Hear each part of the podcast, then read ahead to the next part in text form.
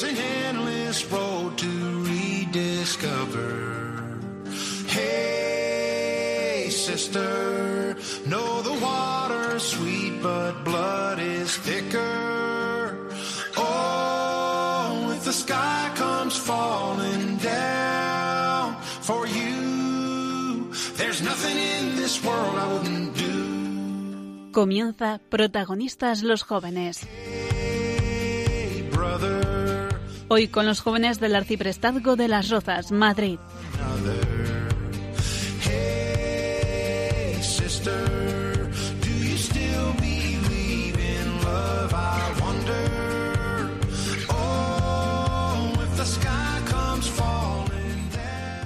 Muy buenas noches España.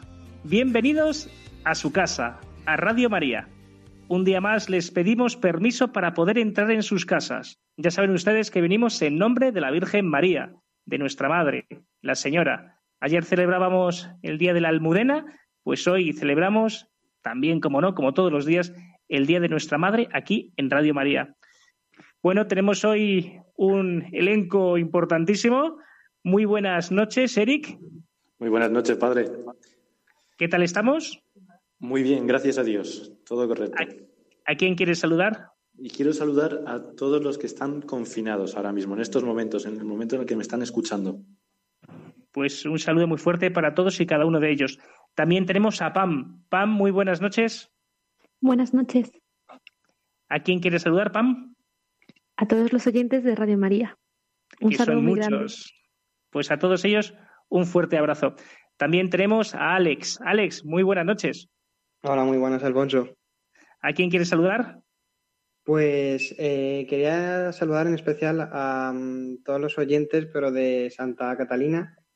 Familia, quería saludar a mi hermana, que justamente la han contratado para un nuevo trabajo. Entonces, darle la enhorabuena desde aquí y que estoy muy, muy contento de ella. Pues un fuerte abrazo a Juncal de todos nosotros y también a tu futuro, bueno, a tu, van a hacer dentro de nada a tu sobrino, ¿no? Sí, También. sí, sí, en, en diciembre ya. Pues un abrazo a tu hermano y a tu cuñada. Pues yo por mi parte saludar hoy a Trinidad, de la parroquia de San Juan Evangelista de Torrejón de Ardoz, también a Pilar Sánchez, también de Torrejón de Ardoz, ahí tenemos muchos oyentes, ¿eh? Eh, pues un fuerte abrazo para ellas. También, como no, a Ángel de San Sebastián, a nuestros amigos eh, profesores, a todos los que nos escuchan y a los que trabajan en el taxi, que también sé que nos escuchan mucho, y a todos aquellos todas aquellas personas que de repente pues han coincidido con nosotros, pues ellos también, paz y bien de parte de Nuestra Señora, la Virgen María. Comenzamos.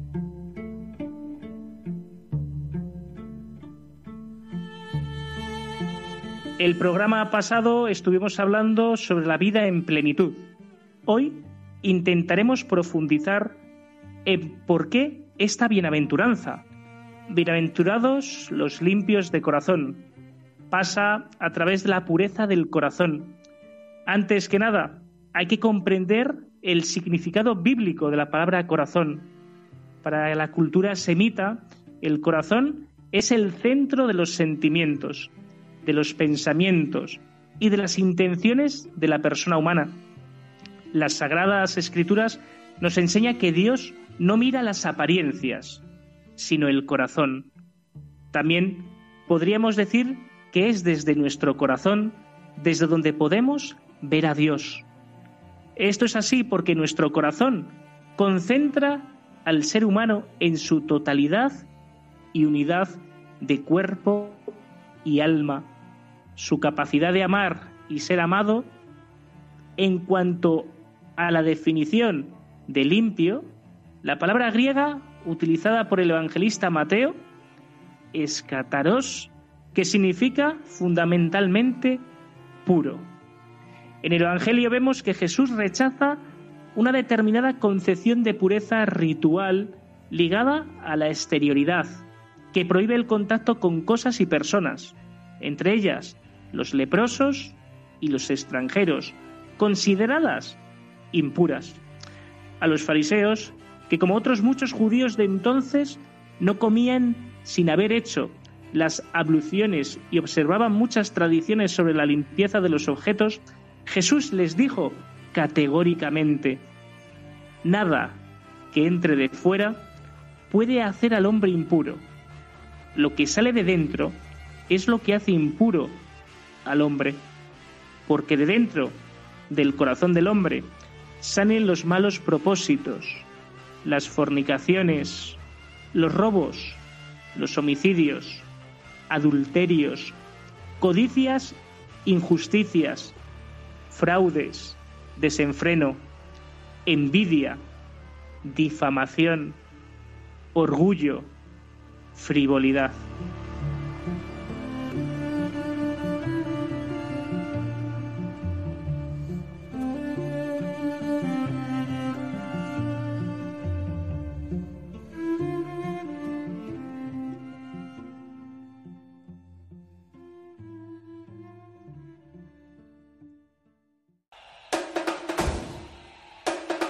Sumario.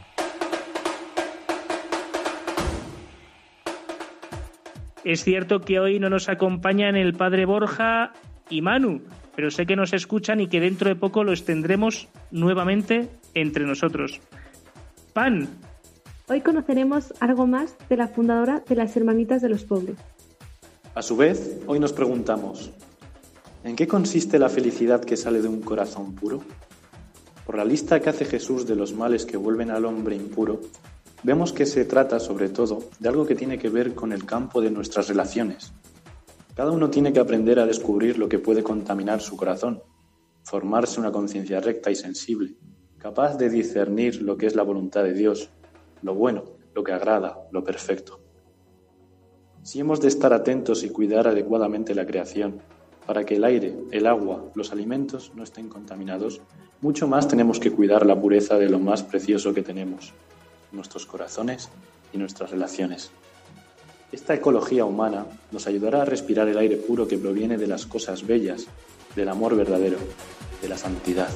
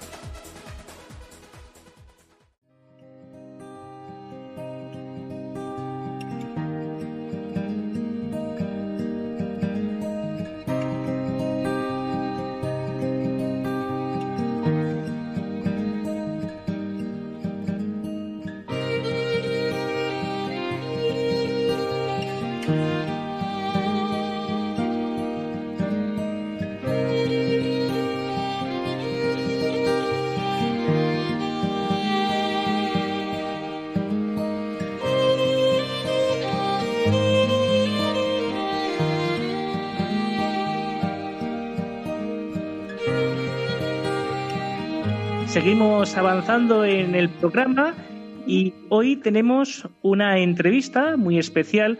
Hoy nos acompaña nuestra hermana eh, María de la Pasión. Eso me recuerda a mi propia madre que también se llama así, María de la Pasión. María de la Pasión hizo sus primeros votos en la congregación de las Hermanitas de los Pobres en el 2009 y sus votos perpetuos en el 2014. Ella es originaria de Limons, al centro de Francia. Después de algunos años en Francia, como hermanita, ha pasado cinco años en Italia y desde hace un año está aquí con nosotros en España. Le damos la bienvenida. Muy buenas noches, hermana María de la Pasión. Gracias, Padre Alfonso. Buenas noches. Pues la primera pregunta, así, a bocajarro. ¿Su carisma en relación con la bienaventuranza que hoy estamos tratando, los limpios de corazón, ¿en qué se puede asemejar? Mm, soy hermanita de los pobres, es decir, que nuestro único carisma es la acogida y el acompañamiento de las personas ancianas. Así que tenemos residencias en todo el mundo y los acogemos como una residencia eh, hasta el fin de, su, de su vida. Es un lugar que queremos ser un, lugar de, familia um, y, queremos que viven, es un lugar de, vida y, no, de acompañamiento uh, para acercarlos al Señor, para prepararlos a, este gran encuentro de nuestra vida, que es de, uh, pasaje a la, a la casa del Padre. Eso son en pocas palabras lo que hacemos en concreto en nuestras manos.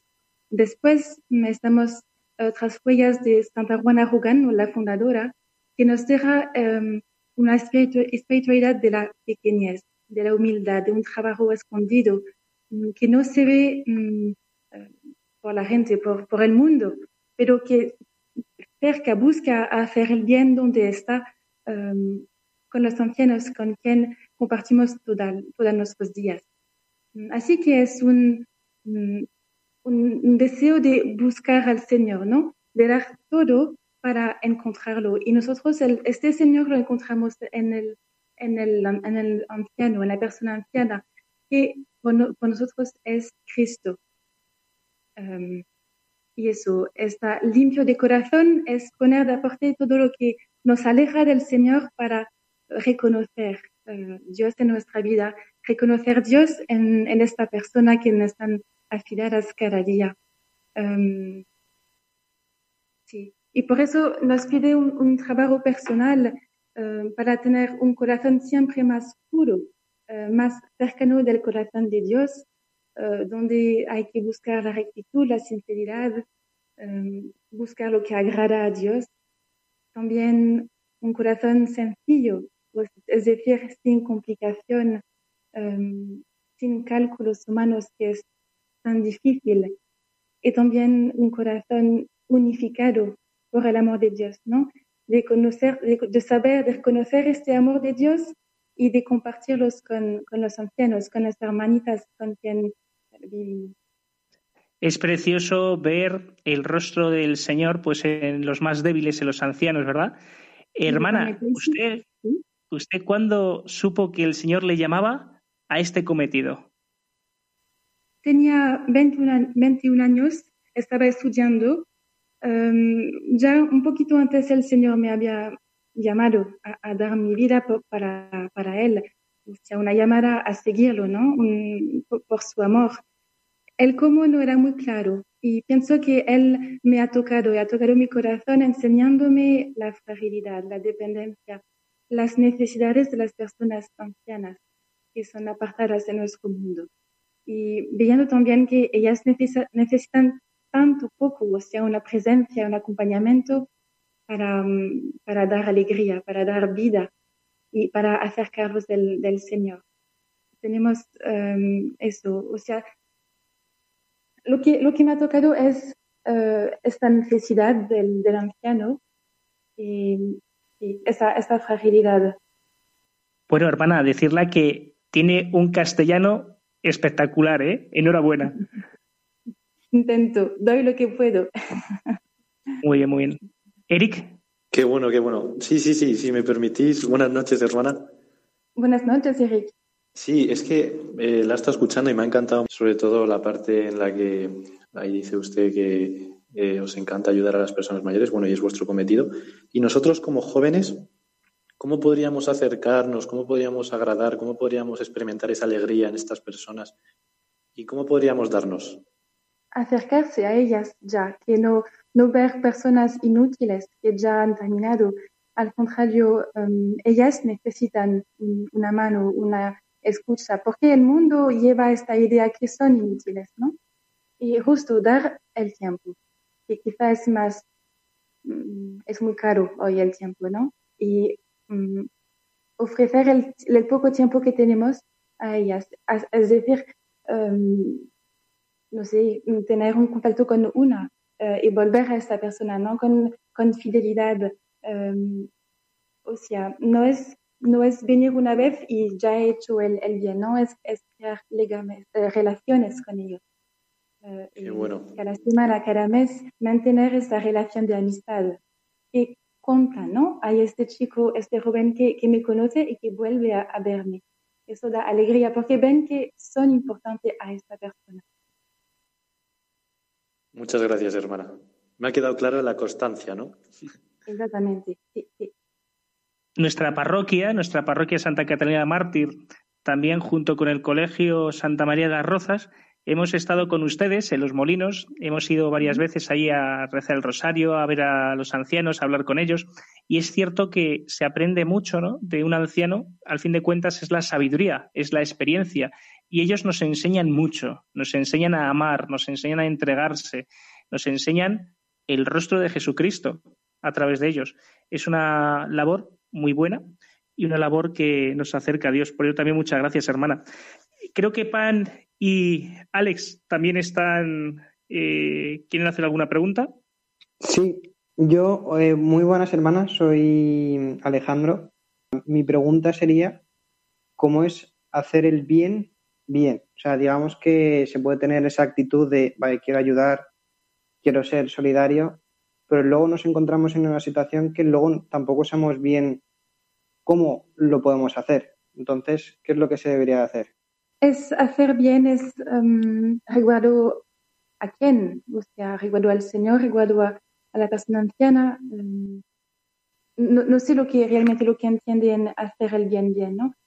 Um, pienso, bajo la mirada del Señor, hacer el bien bien es ponerse al, escuchar el otro, ¿no? Y, y ver lo que él necesita. O sea, no hay una receta ya hecha, ¿no? Eh, ver lo que el otro necesita. Eh, si es tiempo, si, um, dónde es su necesidad, quizá pastoral, quizá espiritual, um, encontrarlo donde él lo necesita. Y, y por eso necesita mucho escucha y olvido de sí mismo para no, yo sé hacer eso y pum, te lo, te lo doy no es uh, que tú quieres de mí, ¿no? Y dejarlo, es Él que nos lleva al Señor al final. Y es eso, encontramos este limpio de corazón, ¿no? Uh, un, corazón que está, que ha puesto de, de, parte um, el yo, el yo, mi, mi persona, ¿no? Y, y, voy hacia el otro y me pongo a la disponibilidad, disponibilidad del otro. No sé si eso um, responde a tu pregunta. Sí, sí, sí. Muchísimas gracias, hermana. Hermanita, ¿y una alguna anécdota que tenga usted de haber vivido con los ancianos? ¿Alguna que nos pueda contar? Pienso que el, el más, lo que toca más es cuando vemos los ancianos que vuelven al Señor, um, o son plenamente fuertes. Me acuerdo de, de una uh, en Francia que era, um, aparte de todos, ¿no? de de los otros ancianos que decía palabras un poco audibles. Y, y, con paciencia, con mucha bondad, con, con, perdón, vemos esas personas con la mano de, de María que, que, vuelven, que vuelven al Señor, o sea, en la fe y también dentro de la comunidad. Son esas conversiones que, que no hacen ruido, que no se ven, pero que nos da tanta alegría, que da sentido a todo lo que hacemos, ¿no? Um, es, pasan el tiempo que el Señor permite, quiere en nuestras casas y puede ser varios años. Y es el tiempo de Dios para prepararlos uh, hasta este, este, encuentro.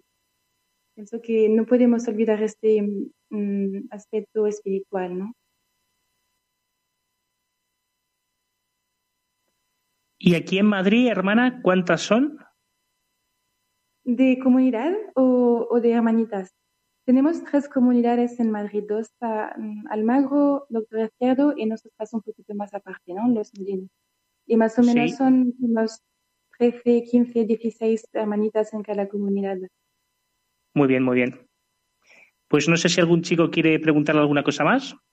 Sí, sí, yo antes de que se me escape la pregunta, hace un momento, hermanita, habías mencionado a la Virgen María. Y es muy sencilla. ¿Cómo se manifiesta la Virgen María dentro de vuestra labor? Pienso que María interviene en nuestra vida de oración, ¿no? Y de María sale esta maternidad, este, esta bondad, este cariño, ¿no? De una madre hacia, hacia el otro, que sea una hermanita en nuestra comunidad, como también um, hacia los ancianos, los empleados, los voluntarios. Ese deseo um, de ver, de querer el bien por el otro. Um, y esta maternidad, pienso, espiritual, de llevarlos al, al Señor. Pregunta corta, respuesta corta. Muchas gracias, madre. Pues hermana, le vamos a dar infinitas gracias por habernos acercado pues eh, un poco más eh, a, pues a, los, a, las hermanitas de los pobres, por habernos acercado más eh, pues a toda su labor de generosidad, de entrega, de fidelidad a Jesucristo y al Evangelio. Pues muchas gracias porque a través de ustedes también vemos el rostro de Dios. Gracias, Padre. Gracias, Radio María. Pues eh, nos ha acompañado la hermana María de la Pasión, hermanita de los pobres de Los Molinos. Muchas gracias y hasta pronto. Gracias.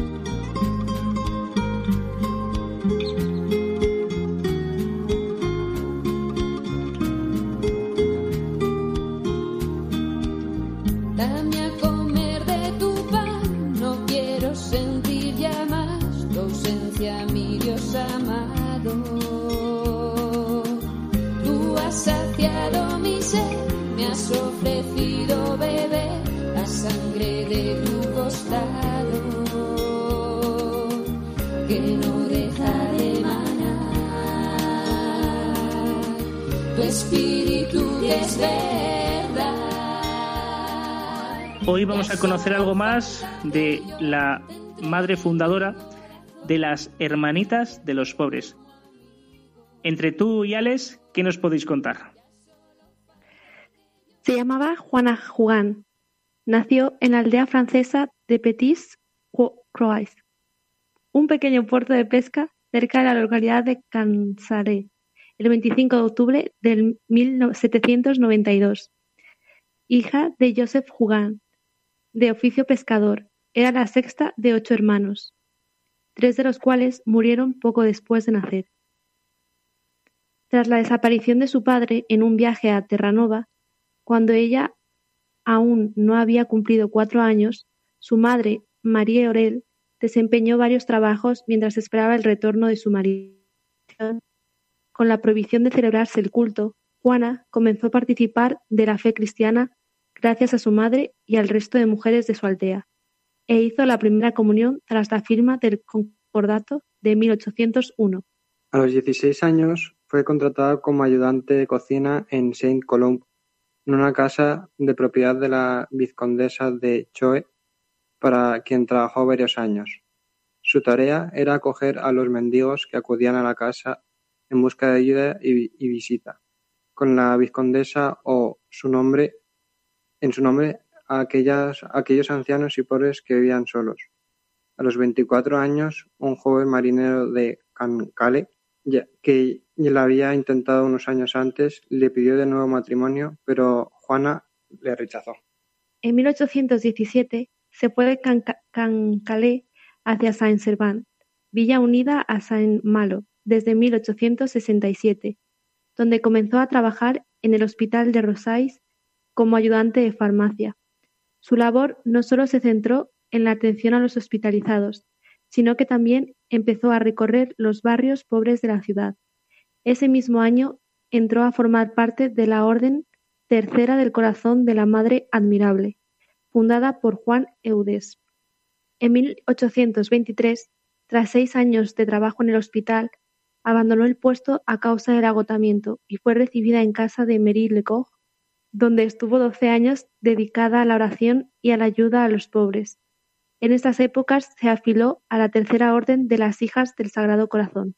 En 1835 falleció Marie Lecoq y poco después Juana, junto a una amiga, alquiló un apartamento en el número 2 de la calle del Centro, en Saint-Servan, donde continuaron ayudando a los pobres. En invierno de 1839, Juana se encontró a una anciana ciega y enferma, Anne, y la llevó a su casa donde la atendió y acostó en su propia cama. Poco a poco fueron llegando a su casa más mendigos y recibió las primeras ayudas para atenderlos. Tres jóvenes se unieron a Juana en la tarea, formando el germen de la futura congregación. En mayo de 1842, la pequeña asociación dictaminó sus reglas de vida y trabajo inspiradas en la regla de los hermanos de San Juan de Dios, y Juana Jugán fue elegida superiora en presencia del abad vicario de Saint-Servan, quien les ayudó a organizar la congregación. Asimismo, adoptaron el nombre de Siervas de los Pobres. Ante la afluencia de personas, el apartamento se quedó pequeño, trasladándose primero a una planta baja y más tarde a un convento abandonado, que se convirtió en casa para los pobres. A finales de 1843, Juana fue nuevamente elegida superiora, pero poco después el padre Le Palier la destituyó, eligiendo en su lugar a la joven María. Juana se dedicó desde entonces a pedir limosna con la cual atender a los pobres. En 1844 la congregación se nombró como Hermanas de los Pobres, a la vez que se establecía como una institución religiosa. Las hermanas hacían votos de obediencia, pobreza y castidad, Llevaban un atuendo inspirado en la vestimenta de las mujeres bretonas. En 1845, la Academia Francesa concibió a Juana por su labor el Premio Montillón, hecho que sirvió para dar a conocer su obra en las ciudades vecinas. En los años siguientes fundó nuevas casas y en 1849 adoptaron el nombre definitivo de Hermanitas de los Pobres. Los hermanos de San Juan de Dios, a través del padre Félix Massot, apoyaron su obra hospitalaria con el cuarto voto de hospitalidad y la elaboración de las distintas constituciones que se llevaron a cabo. Con los años, el padre Le Palier se atribuyó íntegramente los orígenes de la congregación e impuso su versión, tanto dentro como fuera de la misma, incluyendo en las constituciones la oficialidad de su cargo como superior. Asimismo, en 1852 descartó definitivamente a Juana de cualquier responsabilidad dentro de la institución, lo que significaba abandonar la colecta y el contacto con los benefactores. Fue relegada al noviciado de la Toul en Saint-Père y allí pasó los últimos años de su vida, ocupada en las tareas de la casa y acompañando a las novicias hasta que falleció el 28 de agosto de 1879. Su tumba se encuentra en la cripta de la capilla de la Casa Madre en Saint-Père y es visitada por numerosos peregrinos junto a su casa natal en Cancale o la casa de Saint-Servan, donde atendió por primera vez a una anciana. Pues es una vida apasionante, una vida de entrega, de fidelidad y de humildad, ¿verdad? Sobre todo de humildad al aceptar pues todo lo que le iba llegando en su vida.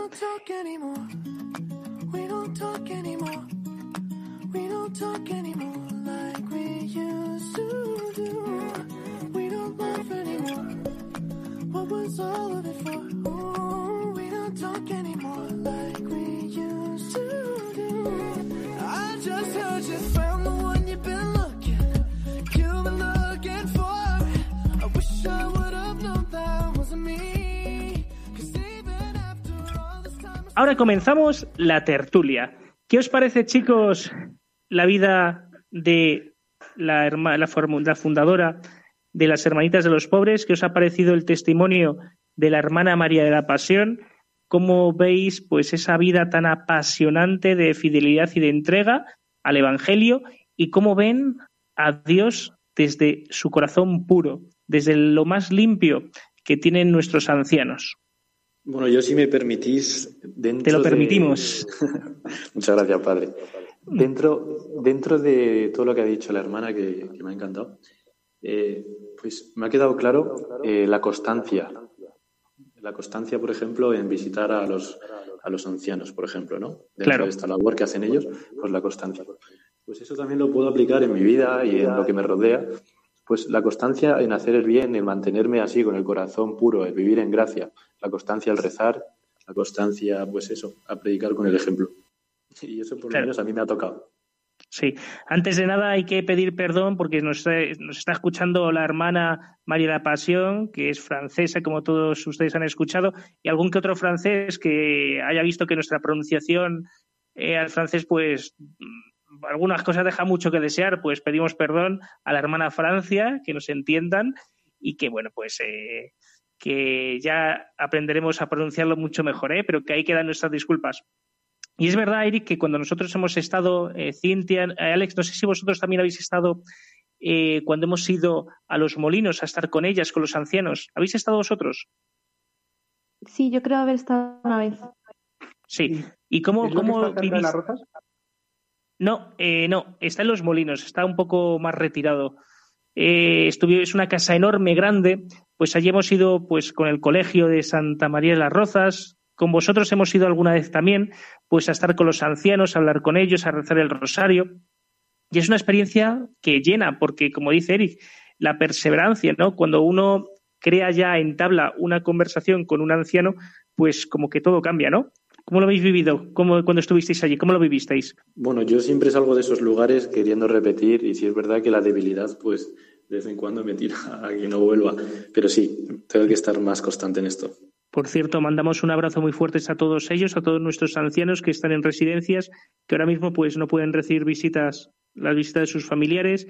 Sabemos que es muy duro, muy duro, por eso también que sientan hoy, ahora, el abrazo de la Virgen María, de la caricia de la Madre, y dentro de poco, estoy seguro que dentro de muy poco, pues podremos otra vez achucharles, abrazarles y besarles. Em, yo también recuerdo mucho cariño de parte de ellos al llegar, al rezar con ellos, al dar un paseo y sobre todo eso, ¿no? Que al principio nosotros somos al final de cuentas desconocidos y ellos pues nos recibían con mucho cariño y con muchas ganas, como decía la hermanita, ¿no? Que tienen ganas de, de que les escuchemos. Y entonces, pues yo vi mucho en eso en ellos y vi eso, muy buen recibimiento por su parte, aunque eso, somos personas desconocidas y me llevé un, ¿no? un día agradable de estar con ellos y es verdad que comparto con Eric que debemos ser más, con- más constantes ¿no? y ir a visitarlos más a menudo. Cuando Sí. nos permita esto.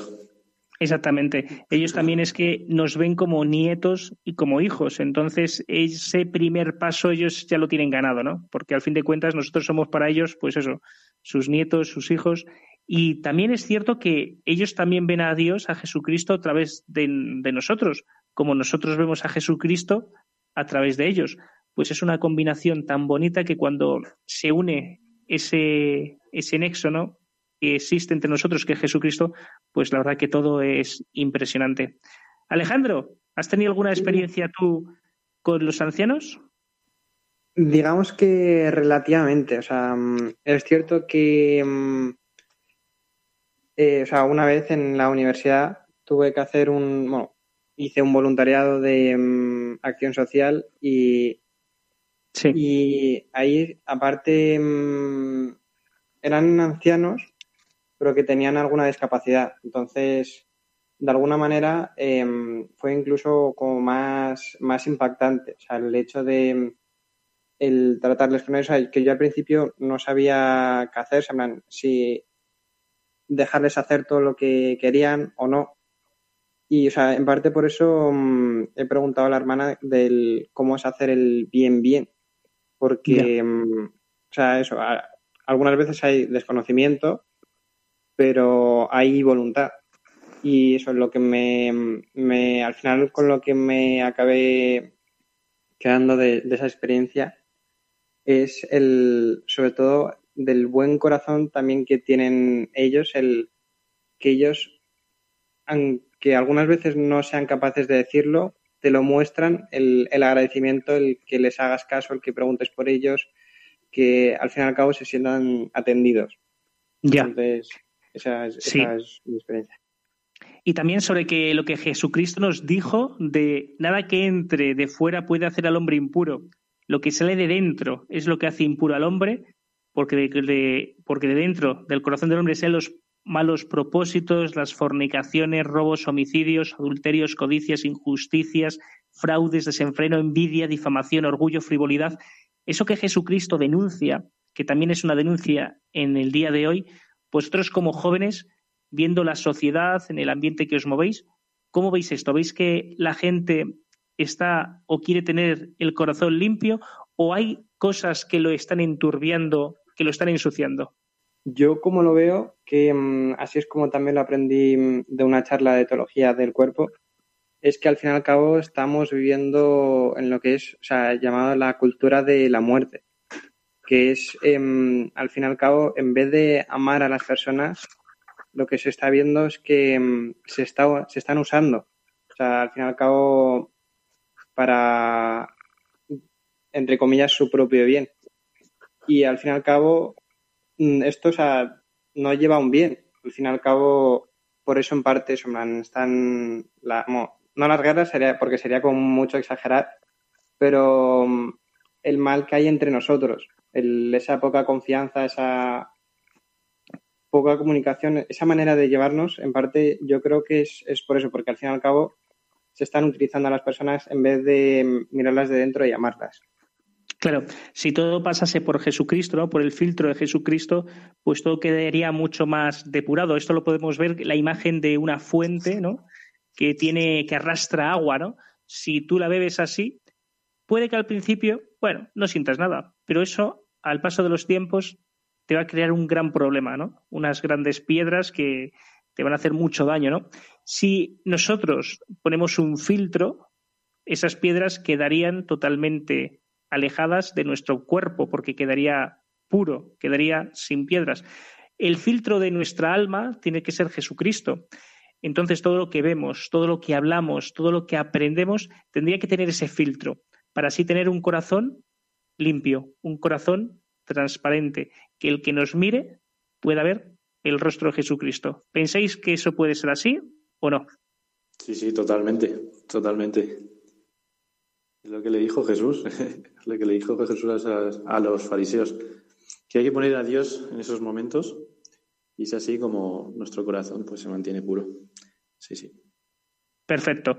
Pues nada, si os parece bien, vamos a terminar la tertulia porque vamos un poquito eh, mal de tiempos, pero bueno, como siempre, ¿no? Luego la madre hace maravillas con el tiempo. Pues os parece bien, vamos a ir a la sección de Sagrada Escritura y Magisterio.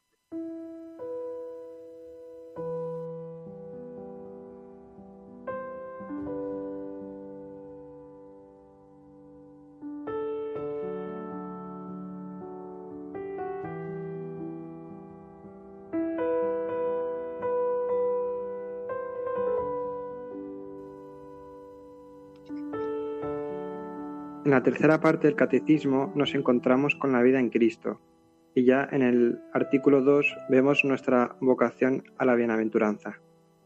Como ya sabemos, en el número 1716 nos dice que las bienaventuranzas están en el centro de la predicación de Jesús. Con ellas Jesús recoge las promesas hechas al pueblo elegido desde Abraham, pero las perfecciona ordenándolas no solo a la posesión de una tierra, sino al reino de los cielos. En el siguiente número, en el 1717, nos dirá que las bienaventuranzas dibujan el rostro de Jesucristo y describen su caridad. Expresan la vocación de los fieles asociados a la gloria de su pasión y de su resurrección. Iluminan las acciones y las actitudes características de la vida cristiana. Son promesas paradójicas que sostienen la esperanza de las tribulaciones, anuncian a los discípulos las bendiciones y las recompensas ya incoadas, quedan inauguradas en la vida de la Virgen María y de todos los santos. La oración contemplativa es mirada de fe, fijada en Jesús. Yo le miro y él me mira, decía a su santo Ura, una campesina de Ars que oraba ante el sagrario. Esta atención a él es renuncia a mí. Su mirada purifica el corazón. La luz de la mirada de Jesús ilumina los ojos de nuestro corazón. Nos enseña, nos enseña a ver todo a la luz de su verdad y de su compasión por todos los hombres. La contemplación dirige también su mirada a los misterios de la vida de Cristo. Aprende así el conocimiento interno del Señor para más, para más amarle y seguirle, nos dirá San Ignacio de Loyola. Muy bien, exactamente. Fue un campesino de Ars que oraba ante el sagrario. Es una imagen preciosa, ¿no? Yo le miro y él me mira. Pues ese campesino luego pues se puso enfermo y fue el Señor el que fue a visitarle a él, ¿no? Que fue el santo cura de Ars.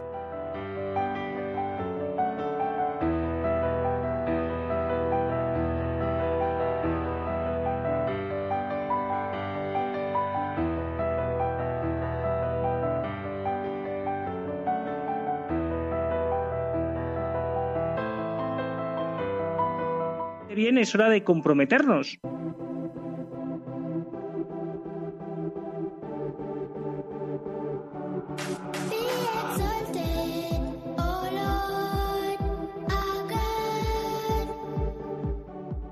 Aunque insistamos mucho en esto, seguimos insistiendo. ¿Hemos hecho un buen examen de conciencia? Pues en esta semana me confesaré. Durante esta semana veré lo mejor de cada persona y evitaré la crítica. En un momento de oración buscaré dentro de mí todo lo bueno que tengo y puedo dar. Leeré la vida de un santo. Hoy os proponemos la vida de la fundadora de las Hermanitas de los Pobres. Pues queda dicho, queda, quedamos comprometidos a ello. Ya saben que en esta vida hay que comprometerse. También yo creo que tanto Pan como Alex nos traen dentro de la sección de qué leer y qué ver pues nos traéis algo jugosito, ¿verdad? Y la verdad que sobre la pureza del corazón he encontrado varios libros. Eh, uno así un poco más cortito, por si nos cuesta un poco leer, se llama Educar el corazón, que nos habla sobre 365 reflexiones, una para cada día del año, y es de Joan Bestalt. Luego está La pureza del corazón de Elizabeth de Jesús. ¿Los dos títulos son iguales, Pan? ¿Pureza de corazón? No, uno es La pureza de corazón de Elizabeth de Jesús y otro es Educar el corazón. Perfecto. Y en cuanto a películas, eh, os proponemos Secretos de Guerra, que mm, de lo que va es de una relación de amistad de, de dos amigos, que al final viene al final una judía y hay un trío amoroso donde mm, la, la, chica judía, pues al principio parece como que juega dos bandas, pero al final se va con un amigo, o sea, con uno de los amigos, y el otro amigo lo considera como traición y es capaz de, mm, de venderla, o sea, de traicionar esa amistad y de llevar esa mm, judía a los campos de concentración. Pero al fin y al cabo, al final de la película em, los dos amigos son capaces de perdonarse y de ayudarse mutuamente. Aquí también se puede ver en esta película primero la inocencia de los niños, ¿no? Es esa inocencia primera que es la que Jesucristo nos decía, ¿no? Que de dentro del hombre puede salir lo peor, ¿no? Pues cómo se puede ensuciar esa relación con el Señor, con nuestro corazón, si pues eh, dejamos entrar la envidia, dejamos entrar pues cualquier tipo de pecado eh, capital, ¿no? Ya sabemos que son la soberbia, la avaricia, la lujuria, la pereza, la gula, la ira, y me falta una que no me acuerdo ahora cuál es, pero de los eh, pecados, de los siete, siete pecados capitales, pues si eso les dejamos entrar en nuestro corazón y no les ponemos el filtro de Jesucristo, pues podemos llegar a cometer pues las mayores barbaridades, inclusive entregar a una persona pues eh, a un campo de concentración. Pues muy bien, pues muchas gracias por las recomendaciones, por las películas y el libro. Eh, Pan, si alguien nos quiere escribir a nuestra cuenta, ¿dónde tiene que escribir? Protagonistas los jóvenes, uno con número arroba radiomaria.es. ¿Cómo sería? Protagonistas, los jóvenes, uno con número, arroba radiomaria.es. Pues esperamos que ustedes nos escriban, que nos digan en qué mejorar, qué secciones le está, estarían ustedes interesados, que nos ayuden a hacer este programa, porque gracias a ustedes nosotros estamos aquí. Pues si os parece bien, vamos a concluir nuestro programa. ¿Dónde está tu tesoro? ¿Dónde descansa tu corazón? Nuestros corazones pueden apegarse a tesoros verdaderos, pero también a tesoros falsos, en los que pueden encontrar auténtico reposo o adormecerse, haciéndose perezosos e insensibles. El bien más precioso que podemos tener en la vida es nuestra relación con Jesucristo. ¿Somos conscientes de esto? ¿Somos conscientes del valor que tenemos a los ojos de Dios? Nunca permitáis a nada ni a nadie que diga que no valéis, porque tenemos un precio. Estamos tasados al precio de la última gota de la sangre de nuestro Señor Jesucristo.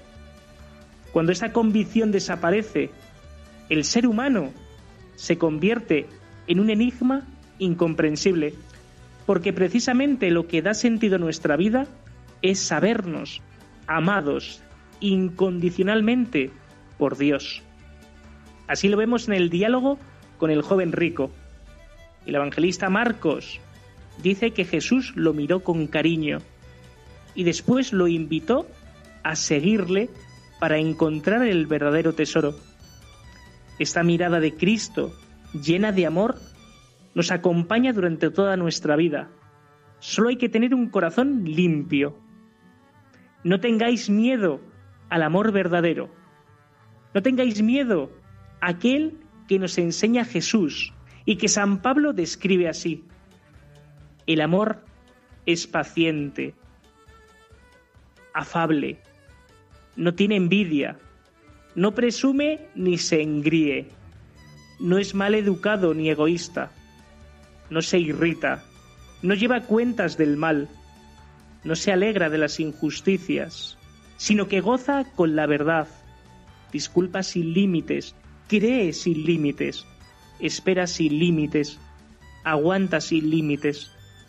El amor nunca pasa. Es el corazón de todo hombre y mujer que resuena continuamente la invitación del Señor. Busca mi rostro. Santa Teresa de Ávila, desde pequeña decía a sus padres, quiero ver a Dios. Después descubrió el camino de la oración, que describió cómo tratar de amistad, estando muchas veces tratando a solas con quien sabemos nos ama. ¿Oramos?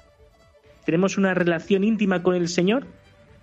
El encuentro con el Señor, el encuentro con Dios, en la oración, mediante la lectura de la Biblia y en la vida fraterna, nos ayudará a conocer mejor al Señor y, por supuesto, a nosotros mismos, al igual que les pasó a los discípulos de Maús. Pues ya solamente nos queda despedirnos de todos y cada uno de ustedes, darles gracias, gracias porque nos permiten un martes más entrar en su casa. Ya saben que nosotros siempre vamos acompañados de la mano de Nuestra Señora, la Madre, la Virgen María. Muchas gracias, buenas noches, adiós.